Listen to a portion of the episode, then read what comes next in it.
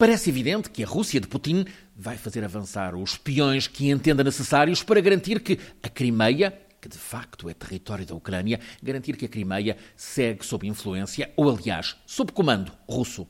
Como também é evidente que a tomada do poder pelos nacionalistas ditos pró-ocidentais, em Kiev, representa uma ameaça para a influência e para o poder do Kremlin sobre a região do leste da Europa. E isto num momento em que se torna claro que a Rússia de Putin decidiu deixar de ser subalterna face ao Ocidente, face à Europa, face aos Estados Unidos. Decidiu recompor um bloco sob sua influência. Nestes últimos 25 anos tivemos uma Rússia pós-soviética, que reconheceu a América como potência vencedora da Guerra Fria, era uma Rússia que aceitava, ou que se viu obrigada a aceitar, ainda que cheia de indigestão, as decisões dos Estados Unidos, seja sobre o alargamento da NATO para leste, seja sobre o desmembramento da Jugoslávia, ou até sobre as bases ocidentais na Ásia Central, num espaço pós-soviético nestes 25 anos depois da Guerra Fria. A América teve o choque das Torres Gêmeas, do World Trade Center, teve o Afeganistão, teve o Iraque, teve a crise económica tremenda. Tudo isto com a Rússia a ver, ou melhor, com Putin, com o seu imediato Medvedev, a prepararem o grande regresso do Kremlin à cena global o regresso do Kremlin como centro do poder de uma Rússia forte. A breve guerra da Geórgia em 2008 foi um primeiro aviso. Depois vieram as revoluções da Primavera Árabe, que a princípio tanto entusiasmaram o Ocidente. Hoje parece claro que Moscovo eh, retoma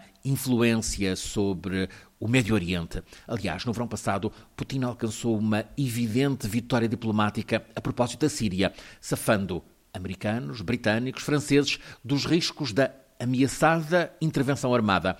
Agora, na Ucrânia, os russos mobilizados como estavam para os Jogos Olímpicos, primeiro deixaram passar o eclodir da revolta popular pró-ocidental em Kiev, mas agora estão a reagir. Chamam a si a estratégica Crimeia. Torna-se evidente que o vento mudou, a Rússia volta a ser poderosa, e não se imagina que os países da NATO se disponham à loucura de uma guerra com a Rússia por causa da integridade territorial da Ucrânia. O Ocidente denuncia a intenção russa de ingerência armada na Ucrânia.